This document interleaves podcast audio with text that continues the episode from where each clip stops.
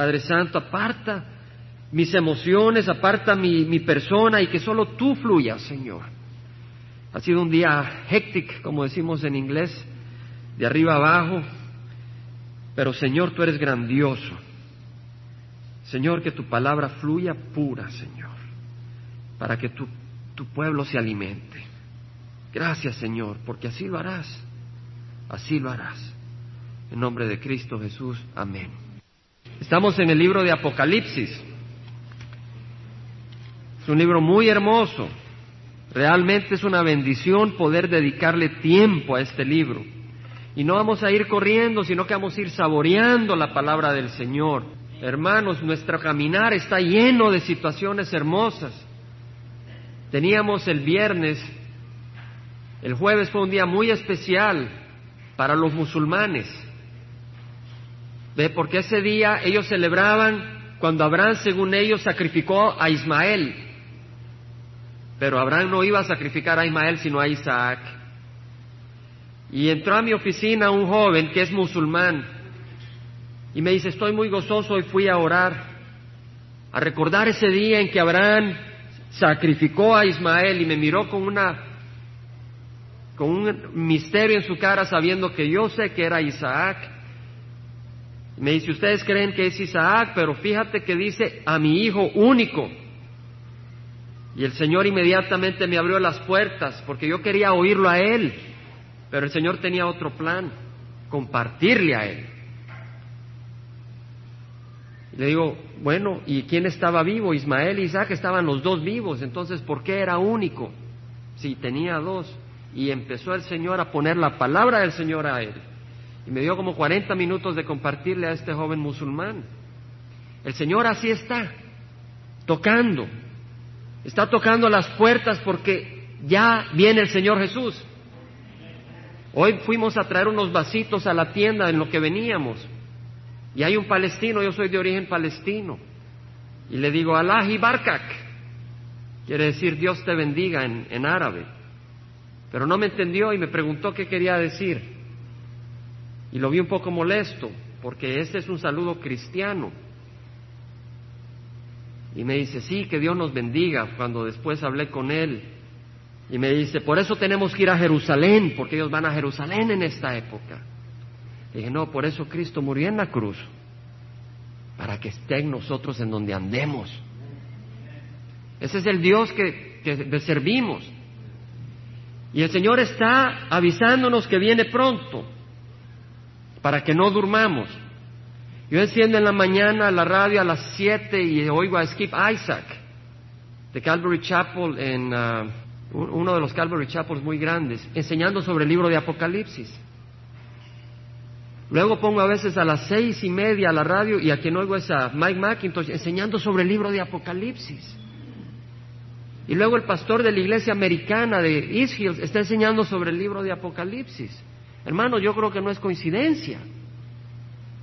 Yo creo que el Señor está haciéndonos saber lo que está por suceder en los últimos días, porque ya estamos entrando a los últimos días, para que no durmamos y estemos listos. Y el enemigo está luchando, pero nosotros tenemos que estar atentos.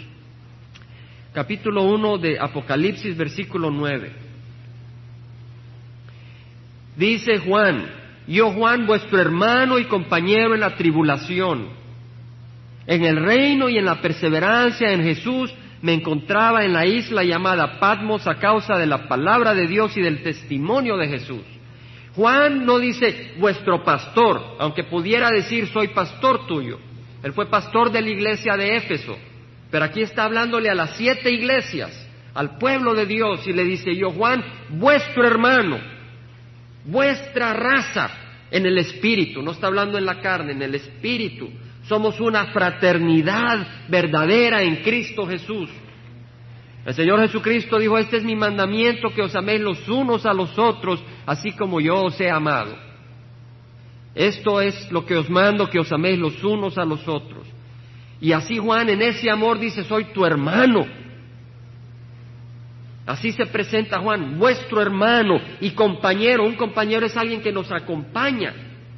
Y aquí Juan dice, compañero en la tribulación. Si tú no eres compañero en la tribulación, tú no eres mi hermano, porque yo voy por tribulación y el pueblo de Dios va por tribulación, en la tribulación y en el reino. En la carta a Timoteo Pablo dice, no nos ha dado Dios espíritu de cobardía, sino de poder, de amor y de dominio propio. Por tanto, no te avergüences del testimonio de nuestro Señor, ni de mí prisionero suyo, sino que participa conmigo en las aflicciones por el Evangelio según el poder de Dios. Pablo le está diciendo a Timoteo, no te avergüences del testimonio del Señor, pero participa conmigo en las aflicciones que te van a venir y que te vienen por seguir el Evangelio, y ese poder lo recibirás por el poder de Dios. Pablo también le dijo a Timoteo, sufre penalidades conmigo como buen soldado en Cristo Jesús. Buen soldado de Cristo Jesús. El soldado de Cristo Jesús va a sufrir penalidades. También le dijo que todos los que quieren vivir piadosamente en Cristo Jesús serán perseguidos. Aquí es por lo que te digo que si tú quieres decirme a mí que tú no sufres tribulación por el Evangelio, entonces no eres mi hermano. Porque aquí dice el Señor que todos los que quieren vivir piadosamente en Cristo Jesús serán perseguidos. Ahora usted dice, pero a mí no me persiguen. El enemigo te persigue. Si tú buscas vivir piadosamente, te traerá tentación. O en el trabajo te traerán desprecio. O en tu casa habrá división o tus parientes te traerán problemas. Y aquí dice Juan, vuestro hermano y compañero en la tribulación, pero él, no solo dice que es compañero en la tribulación de la iglesia, sino compañero en qué? En el reino. Él es compañero en el reino, el reino ya vino. No ha venido en forma como va a ser en el año, en, el milenio, donde vamos a habitar con el Señor reinando, pero ya vino en el sentido que hemos nacido de nuevo y hemos entrado al reino de Dios. Amén. Algunos caminan como hijos del reino de la oscuridad, pero nosotros que hemos nacido de nuevo somos hijos de la luz y caminamos como miembros no de este reino, sino del reino de Dios. Y por eso aquí Juan dice, soy compañero en el reino y en la perseverancia en Jesús. Algunos perseveran en el trabajo para hacer más dinero, algunos perseveran en el sexo porque están atrapados en el sexo ilícito, otros perseveran en las drogas porque están atrapados. Aquí Juan dice, soy compañero tuyo en la perseverancia en Jesús. Y es en esto en que tenemos que perseverar. Y dice, me encontraba en la isla llamada Patmos. Este no es un sueño, esta no es una mentira. La isla Patmos existe, le pertenece a Grecia, está a 50 kilómetros afuera de la costa de Éfesos, de la costa de Turquía. Tiene 12 kilómetros de largo y 7 kilómetros de ancho. Es una islita volcánica donde Juan le tocó sufrir por el Evangelio. Y ahí lo dice, me encontraba en la isla llamada Patmos a causa de la palabra de Dios y del testimonio de Jesús. A veces nos, cuando se van a burlar de nosotros, porque seguimos al Evangelio como que nos atemorizamos, pero el Señor dice que no nos ha dado Dios espíritu de cobardía, sino de poder, de amor y de dominio propio. Y tenemos que pedirle al Señor que nos dé ese espíritu, porque vienen las tentaciones y tenemos que estar agarrados a la, a la raíz, agarrados al tronco que es Jesucristo. Y dice Juan, estaba yo en el Espíritu, en el día del Señor, y oí detrás de mí una gran voz como sonido de trompeta. Es hermosa la palabra del Señor. Estaba yo en el Espíritu, quiere decir que sus ojos estaban fijos, no en su sufrimiento, sino en Dios. Su corazón estaba envuelto en el Espíritu, se sentía abrigado por el Espíritu, sus pensamientos estaban en las cosas de Dios y el Señor lo levantó y, le quitó sus pensamientos de lo que le rodeaba y le empezó a revelar algo. Y dice, estaba yo en el Espíritu en el día del Señor, el día del Señor era el día domingo, porque en el libro de Hechos, capítulo 20, no vamos a buscarlo para ganar tiempo, pero en capítulo 20 de Hechos leemos de que la iglesia se reunía y partía pan el domingo, porque ellos celebraban la resurrección de nuestro Señor Jesucristo. Por eso la iglesia se reunía el domingo. Y dice, estaba yo en el Espíritu en el día del Señor y oí, detrás de mí una gran voz como sonido de trompeta, una voz grandiosa que sonaba como trompeta. Y es hermosa la palabra del Señor. Es hermosa porque si tú entiendes que Dios te quiere enseñar algo, te va a revelar muchas cosas. Y ayer por primera vez dije, ¿por qué la voz de Dios es como una voz de trompeta? Y el Señor me respondió, Busca y encontrarás. Tocad y se os abrirá. Buscad y hallaráis. Tienes sed, el Señor te va a satisfacer. Acá lo dice claramente que era una gran voz como sonido de trompeta y más adelante vemos que es la voz de Jesucristo. Pueden corroborar. Me pregunté, ¿qué tiene de especial la voz de trompeta? ¿Qué tiene de especial la trompeta para Israel, para el pueblo de Dios? Y lo que investigué es lo siguiente, que la trompeta eran hechas de cuernos de carneros, los cuernos, y ahí el shofar, como dicen en hebreo, soplaban esa trompeta que era un cuerno con fuerza. La usaban para levantar a la gente en las mañanas. La usaban para llamar a la gente a la guerra y la usaban para anunciar el año de jubileo. Hermanos, el Señor tiene una voz de trompeta porque nos está levantando, para que no durmamos. Por eso en el libro de Apocalipsis vemos que su voz es la voz de trompeta, para que no durmamos en el mundo, pero vivamos en la luz, no durmamos en la oscuridad porque el tiempo ya ha llegado.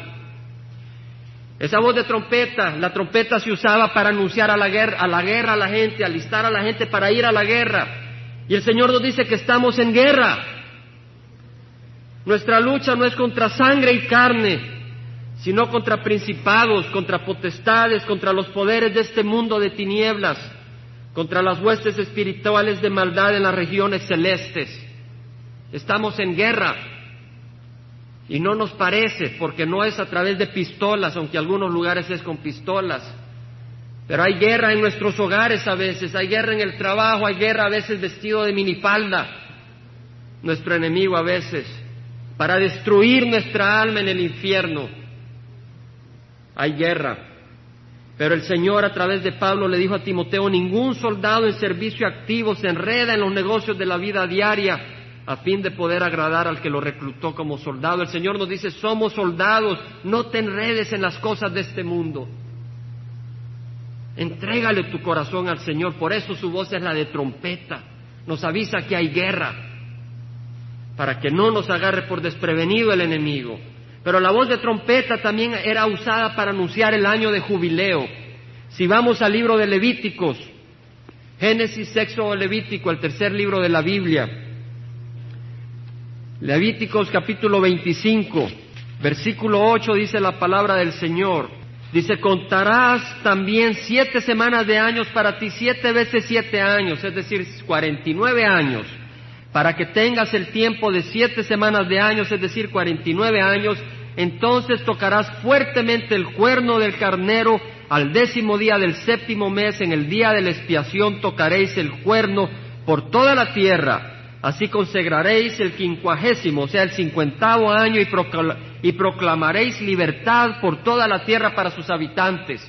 El año de jubileo era el cincuentavo año, y en el cincuentavo año el que se había vendido como esclavo dentro del pueblo de Israel, al, al cincuentavo año era libertado. Había años de jubileo cada 50 años y si uno se vendía por pobreza como esclavo en el 48 año, al 50 año su amo lo tenía que dejar libre. Y si tú tenías que vender tu tierra porque estabas quebrado y sin dinero y lo tenías que vender para comer, al 50, año te la tenían que regresar gratis. Y el Señor tiene la voz de trompeta para anunciarle a esta tierra que va a ser librada de las manos de Satanás para ser entregada a las manos de Cristo. Es por eso la voz de trompeta. Y dice de que decía en Apocalipsis 1.11 que decía, escribe en un libro lo que ves y envíalo a las siete iglesias, a Éfeso, a Esmirna, a Pérgamo, a Tiatira, Sardis, Filadelfia y la Odisea, a las siete iglesias. Nosotros somos parte de la iglesia de Dios. Escribe lo que ves no lo que un grupo de hombres deciden que dice Dios, lo que Él vio.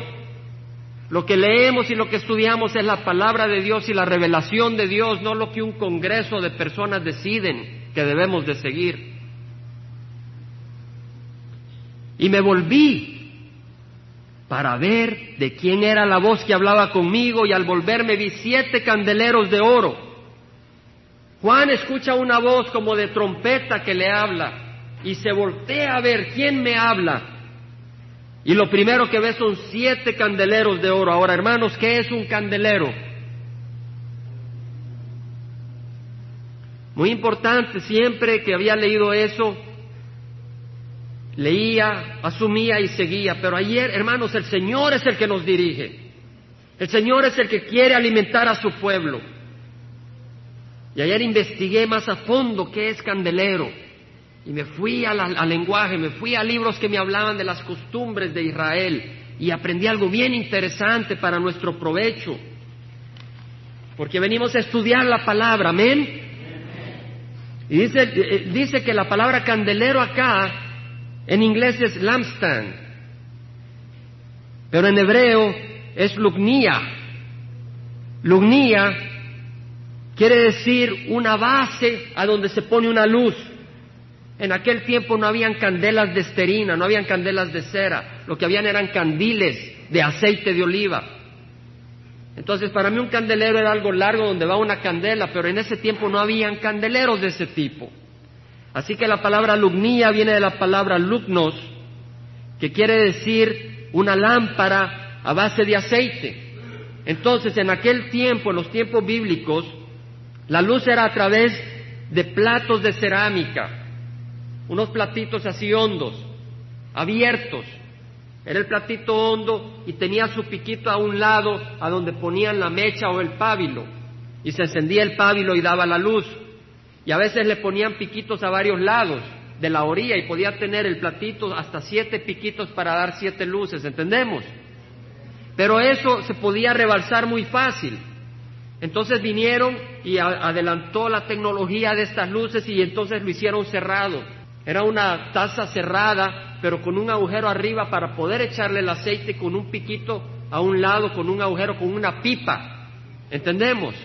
Y con un ojito, una, como un lugar donde agarrarlo, como una taza. ¿Entendemos? Eso es la lámpara. No era eléctrica, pero esa es una lámpara. Entonces el candelero era una base donde ponían estas lámparas porque la lámpara o se guindaba del techo para iluminar, o se le ponía una base a la pared para iluminar el cuarto en una casa, o se le ponía una base, una base así larga, con una base arriba donde se ponía la luz, ¿entendemos? Entonces vemos que el candelero no es la lámpara, vemos que el candelero no es la luz. Y vemos acá de que al volverse a ver, vio siete candeleros de oro, siete bases a donde van las luces, eran de oro. Y Juan nos explica lo que son los candeleros. ¿Por qué? Porque la Biblia en el libro de Apocalipsis usa muchos símbolos, pero cuando los usa, el Señor nos hace entender. Y en el versículo 20 nos explica qué son los candeleros. Dice, en cuanto al misterio de las siete estrellas que viste en mi mano derecha y de los siete candeleros de oro, las siete estrellas son los ángeles de las siete iglesias y los siete candeleros son las siete iglesias. ¿Vimos? O sea que los candeleros son las iglesias. ¿Entendemos, hermanos? Entonces vemos que en esta visión Juan ve siete candeleros que representa cada candelero una iglesia de las siete iglesias. Ahora uno se pregunta, ¿será un una minora en el templo? Existía lo que era la minora, que era un candelero con siete ramas. Pero no es así, son siete candeleros, cada uno separado, porque leemos en el capítulo 2, no busquemos ahora, pero lo pueden buscar si gustan, pero voy a seguir. En el capítulo 2, versículo 1, que el Señor se pasea entre los candeleros, entonces tiene que estar separados. Son candeleros separados porque la iglesia está formada por grupos y personas de distintas razas en distintos lugares. Y dice que en medio de los candeleros Vi a uno semejante al Hijo del Hombre, pero estos candeleros son de oro. Son de oro porque para Dios la iglesia es preciosa. ¿Entendemos? No son de madera, no son de cerámica, son de oro porque el pueblo de Dios es precioso para Cristo Jesús. Pero vemos que estos candeleros no tienen luz en sí, necesitan el aceite de oliva que representa al Espíritu Santo. La iglesia no puede iluminarse, no puede dar luz y el Espíritu Santo no llena la iglesia. Y vemos desde esos candeleros necesitan lámparas. Las lámparas de la iglesia no son los edificios, son los siervos de Dios. Porque el Señor Jesucristo dijo, así brille vuestras obras delante de los hombres para que vean vuestra luz y glorifiquen a vuestro Padre que está en los cielos. Quiere decir de que nosotros somos lámparas y el Espíritu Santo está en nosotros. Y entonces somos la iglesia de Cristo y somos de oro para el Señor. Y el oro se purifica en el fuego. Y si tú pasas por tribulaciones porque eres parte del cuerpo de Cristo. Si tú no pasas por tribulaciones porque estás de camping, estás arraigado a este mundo. Muchos pasan por tribulación no porque siguen al Señor, sino porque siguen al enemigo. Pero aquí estamos hablando del que pasa tribulación por servir al Señor. Dice la palabra del Señor de que entonces en medio de los candeleros vi a uno semejante al Hijo del Hombre. En Navidad muchos vienen a celebrar al niño Jesús, pero el niño Jesús está reinando a la derecha del Padre. No es un niñito, es el Dios de la eternidad, se humilló y se hizo un niño, pero ahora reina a la derecha del Padre. Está intercediendo como sacerdote, todavía no ha venido a reinar, pero está esperando su momento. Pero está sobre todo nombre. Y dice que está vestido con una túnica que le llegaba hasta los pies y ceñido por el pecho con un cinto de oro. Él es nuestro sacerdote. Él intercede por nosotros ante el Padre. Si tú has pecado, hoy en la mañana estaba platicando con un hombre y le digo, ¿has nacido de nuevo? Pues me dice que era un poco difícil, que las cosas eran un poco difíciles porque pues caminar en el Señor dependía de que uno no cayera. Le digo, si caminar en el Señor depende de que uno no caiga, entonces ¿de qué nos salvó el Señor? Caminar en el Señor es darle nuestro corazón a Él, nuestra vida, y Él nos va a proteger.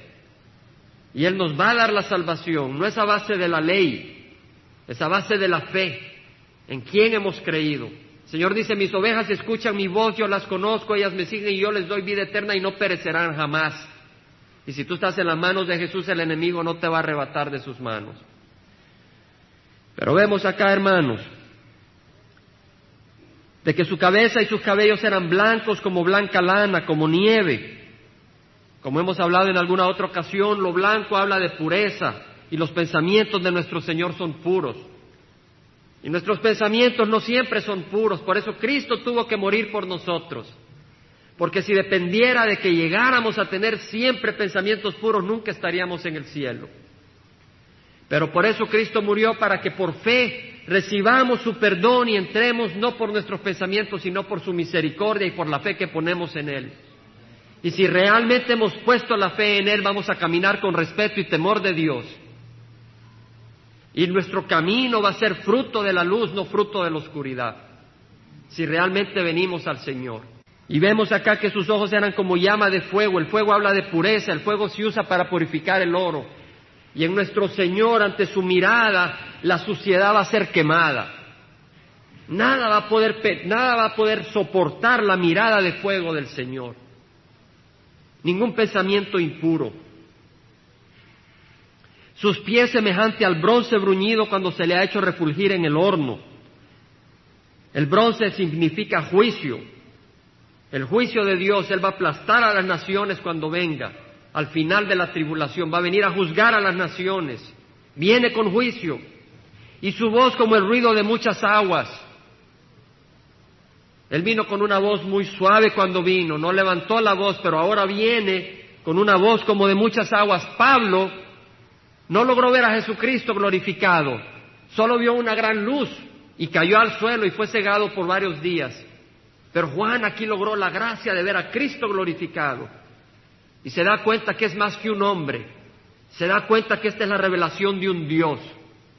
Esta es la revelación no de un hombre, sino de Dios. Y en su mano derecha tenía siete estrellas. Y ya leímos que estas estrellas son los siete ángeles de las siete iglesias y vamos a hablar qué significa eso. Y de su boca salía una aguda espada de dos filos. Quiere decir de que de él sale una espada literal y física. No, la palabra del Señor dice en Hebreos que la palabra de Dios es viva y eficaz y es más cortante que cualquier espada de dos filos y penetra hasta la división del tuétano y de la coyuntura y revela las intenciones del corazón y los pensamientos del hombre. La palabra de Dios, Cristo es el verbo, la palabra de Dios, y su rostro era como el sol cuando brilla como toda su fuerza. Pablo no logró ver a Jesucristo, solo vio el destello de luz. Juan vio que su rostro era como el sol.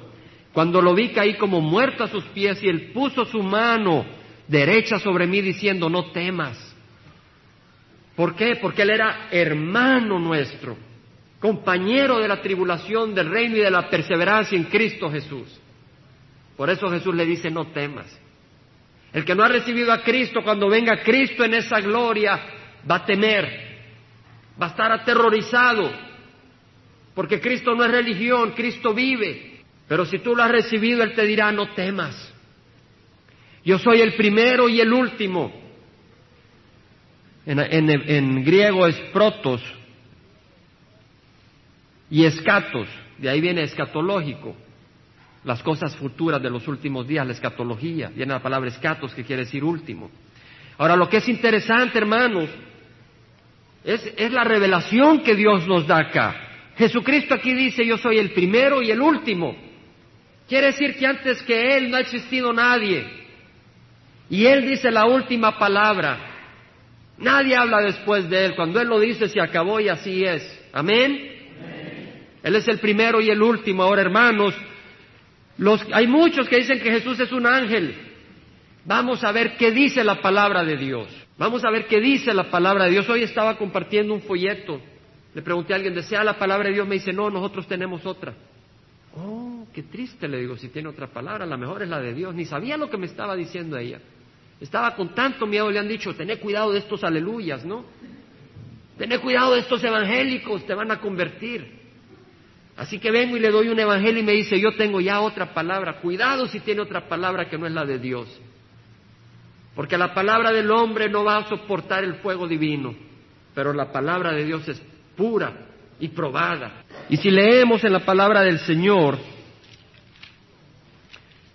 en el capítulo 22, hay mucha revelación acá, hermanos.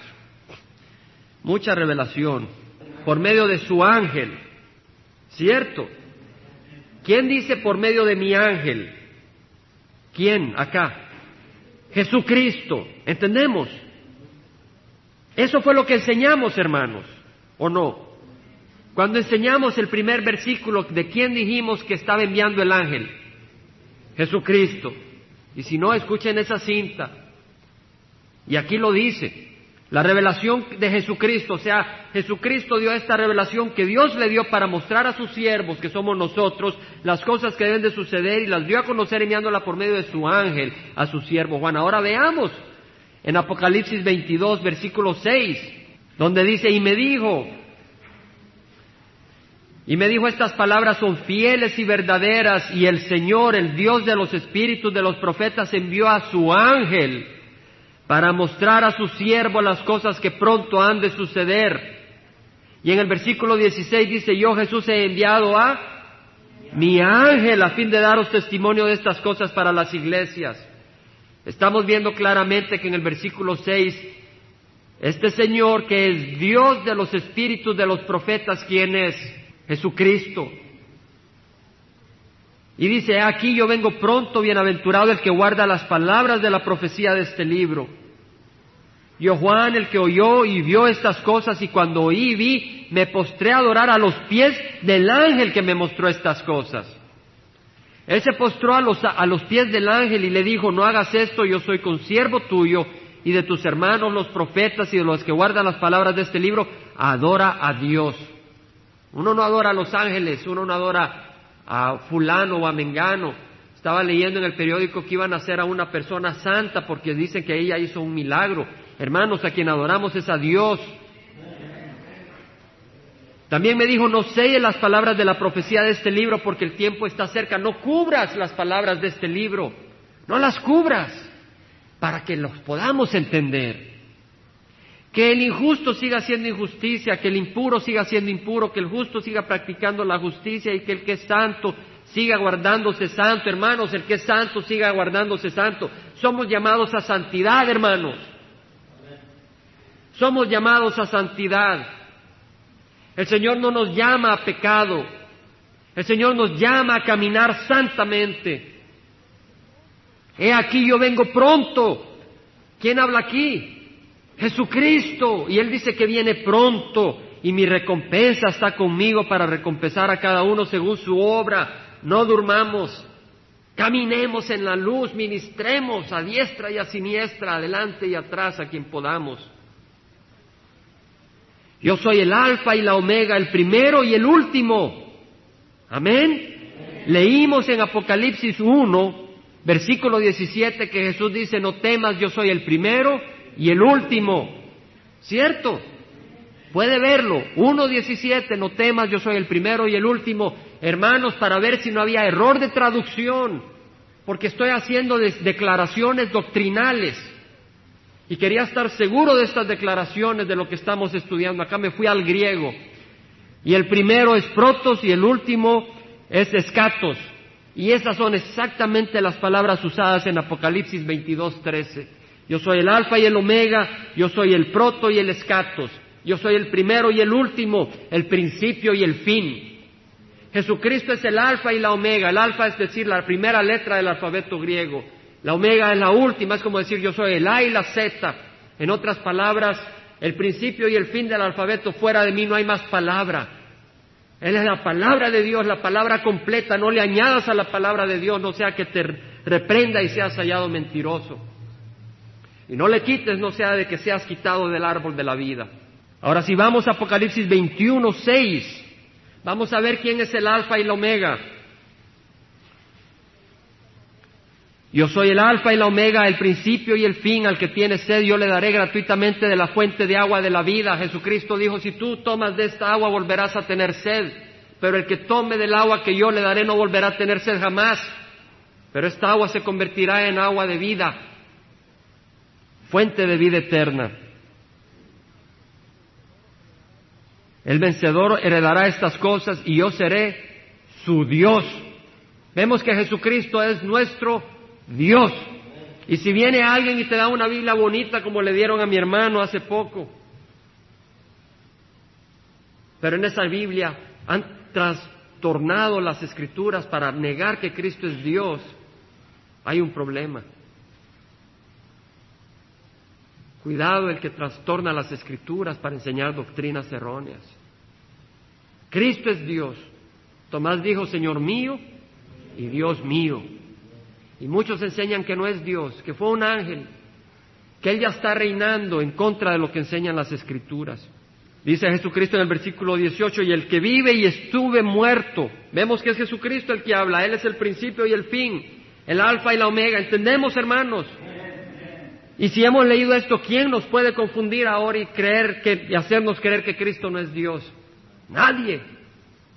Porque la palabra nos habla claramente, esa es la revelación de Jesucristo. Cristo nos revela las cosas futuras, pero también nos revela quién es Él. Y aquí se nos revela como el Dios creador del universo. Y dice, y el que vive y estuve muerto, y aquí estoy vivo por los siglos de los siglos y tengo las llaves de la muerte y del Hades. Otra cosa muy hermosa donde me puse a escudriñar. ¿Qué quiere decir de la muerte y del Hades? ¿Qué quiere decir tengo las llaves de la muerte y del Hades? Suena muy bonito. Y pudiera decir cualquier explicación, pero al principio de este estudio les dije, hermanos, si algo no lo entiendo, no lo voy a enseñar. No puedo decir que entiendo todo, no conozco a nadie que entienda todo el libro de Apocalipsis, pero busqué, no voy a ser aragán, voy a buscar y escudriñar para entender. Y eso no garantiza nada, pero el Señor tuvo misericordia y me dio luz ayer. Y me dio luz y entendimiento. Si vamos a Apocalipsis a los últimos capítulos, versículo 12 del capítulo 20, leemos de la muerte y del Hades. Y dice, vi a los muertos grandes y pequeños de pie delante del trono y los libros fueron abiertos y otro libro fue abierto que es el libro de la vida y los muertos fueron juzgados por lo que estaba escrito en los libros según sus obras. Estos son los muertos que no son arrebatados en el arrebatamiento de la iglesia. La iglesia va a ser arrebatada y no va a sufrir la tribulación. Pero los que han muerto sin Cristo Jesús y los que mueran sin Cristo Jesús van a estar en sus cuerpos enterrados y sus almas en el Hades. ¿Entendemos? El Hades, a ver hermanos, Hades. Hades, el Hades es la región donde las almas de los muertos que no han muerto en Cristo van a esperar el día de juicio. Y aquí está diciendo que el mar entregó los muertos que estaban en él. Hermano, si tú crees, bueno, yo me voy a ahogar y mi cuerpo se lo van a comer los tiburones, Dios no me va a poder resucitar. Aquí dice la palabra del Señor de que los muertos van a salir del mar. Si Dios creó el cielo y la tierra y el universo en seis días, ¿cómo no va a poder sacar tu cuerpo del mar? Tú dices, yo me voy a esconder de Dios, yo me voy a quemar para que Dios no me pueda encontrar. Mentira, Dios te va a resucitar un día. Y si tú no lo has recibido, Él te va a resucitar para darte el juicio que mereces por rechazar a Cristo Jesús. Pero eso no nos da alegría, por eso nuestro Evangelio, que es el del Señor Jesús, es arrepentíos porque el reino de los cielos está cerca y creed el Evangelio. Porque el que no cree el Evangelio va a recibir el fuego y la ira de Dios. Dice que entonces la muerte y el Hades se entregaron a los muertos que estaban en ellos. Aquí está la clave. La muerte y el Hades quiere decir de que los, todo lo que agarra a los muertos, todo lo que tiene a los cuerpos muertos lo va a soltar. Los cuerpos van a salir de la tierra, de los volcanes, de las ciudades, de donde estén. La muerte, lo que representa la muerte física, no va a tener victoria, pero los cuerpos van a salir. Pero esos cuerpos van a salir para sufrir. Y el Hades quiere decir que las almas van a ser sueltas del Hades y se van a incorporar a sus cuerpos resucitados para ser juzgados. Y dice en el versículo 13, y fueron juzgados cada uno según sus obras. Y más adelante está la clave porque dice, y la muerte y el Hades fueron arrojados al lago de fuego. Un lugar no va a ser arrojado al lago de fuego, un pueblo va a ser arrojado al lago de fuego, el pueblo que ha rechazado a Cristo Jesús. Entonces la muerte y el Hades representa que los cuerpos y las almas, ambas integradas en cuerpos resucitados de los no creyentes, van a ser arrojados al lago de fuego. ¿Entendemos, hermanos? Eso es lo que nos dice la palabra. Entonces en el versículo 18 de Apocalipsis 1, cuando Jesús dice, tengo las llaves de la muerte y del Hades, está diciendo, tengo autoridad. Si tú tienes llave de tu casa es porque tú tienes autoridad en tu casa. ¿Cierto? Entonces Cristo está diciendo, yo tengo autoridad sobre los cuerpos. Y quiera lo que quiera Satanás, yo tengo autoridad y los voy a resucitar. Y Jesucristo dice, yo tengo autoridad sobre el Hades, quiere decir, quiera lo que quiera Satanás, las almas van a salir y van a ser juzgadas. Y quien las va a juzgar es Cristo Jesús. El versículo 19 dice, escribe pues las cosas que has visto, las que son y las que han de suceder después de estas. Las cosas que has visto, que es la revelación de Cristo Jesús. ¿Entendemos? Las cosas que has visto en la revelación de Cristo Jesús, escribe para nosotros y nosotros compartámoslas. Nuestro Cristo es un Dios vivo. Y luego dice las que son. Más adelante vemos que las cosas que son en la historia de las siete iglesias. Porque luego da el mensaje a las siete iglesias. Y luego las que han de suceder después de estas es cuando la iglesia sea arrebatada. En el capítulo 4 de Apocalipsis vuelve a decir en el versículo 1 dice, después de esto miré y vi una puerta abierta en el cielo y la primera voz que yo había oído como sonido de trompeta que hablaba conmigo decía, sube acá y te mostraré las cosas que deben suceder después de estas. Hermanos, después de este capítulo, después del capítulo 3, la iglesia no aparece en Apocalipsis, aparece al final, ya en el milenio, pero antes, entre el capítulo 3 y los últimos capítulos, no aparece la iglesia, porque la iglesia ha sido arrebatada y Dios trata con el mundo y derrama su ira. Y eso es lo que vamos a estudiar en los próximos capítulos. En cuanto al misterio de las siete estrellas 1.20, Apocalipsis 1.20, que viste en mi mano derecha y de las siete candeleros de oro, las siete estrellas son los ángeles la palabra ángel acá quiere decir, ya lo hemos estudiado, a ver si alguien se acuerda. La palabra ángel es mensajero, angelos. Y este puede ser un mensajero de Dios en el sentido espiritual, o sea, un ángel, como entendemos, o pueden ser los pastores de las iglesias, y aquí está hablando a los pastores de las iglesias, donde el Señor reprende a los distintos pastores de las iglesias y también los exhorta y los anima, y algunos los, los encomienda. Las siete estrellas son los ángeles de las siete iglesias. Vemos que los refiere como estrellas, una posición de honor espiritual. Y en el libro de Daniel leemos de que los que hacen sabios a muchos brillarán como las estrellas en el firmamento. Y nosotros podemos hacer sabios a muchos compartiendo el amor del Señor, compartiendo la palabra del Señor y vamos a brillar como estrellas en el firmamento, no en el infierno, no en el lago de fuego. Aquí terminamos, hermanos, el capítulo 1 de Apocalipsis. Vamos a, a orar. El libro de Apocalipsis es un libro muy hermoso y nos enseña muchas cosas.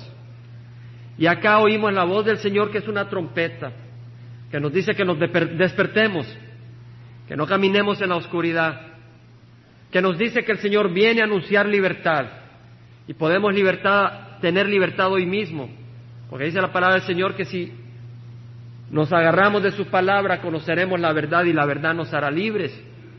Y si permanecemos en su palabra somos sus discípulos, por eso estudiamos la palabra. También el Señor viene a anunciar libertad a esta tierra. Su voz anuncia, y lo veremos en el libro de Apocalipsis, que esta tierra ha sido comprada por el pastor de pastores, el rey de reyes y señor de señores, Cristo Jesús. Y Él no viene a reinar todavía porque está esperando que muchos vengan al arrepentimiento de los gentiles que tienen que arrepentirse para que la iglesia sea arrebatada. El caminar en el Señor es serio. El caminar en el Señor no es juego.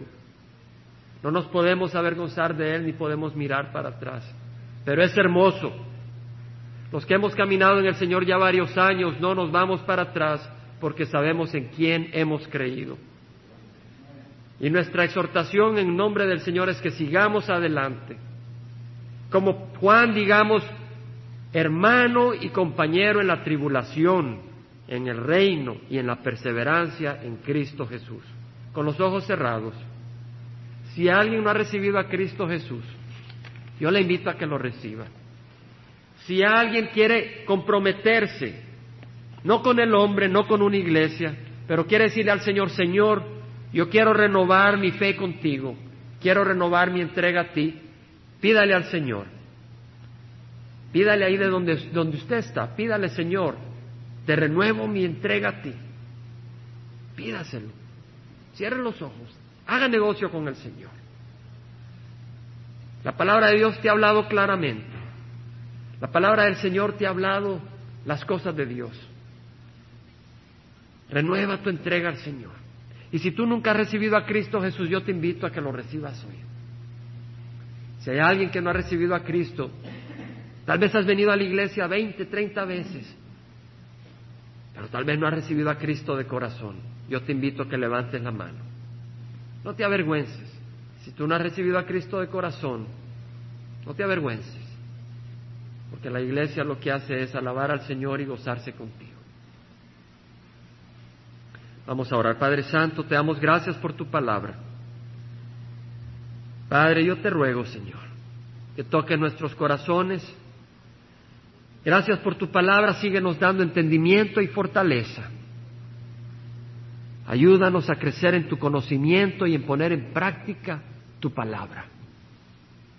Límpianos de pecado, límpianos de maldad. Señor, si hay alguien acá que no te conoce, ponle en el deseo en su corazón de recibirte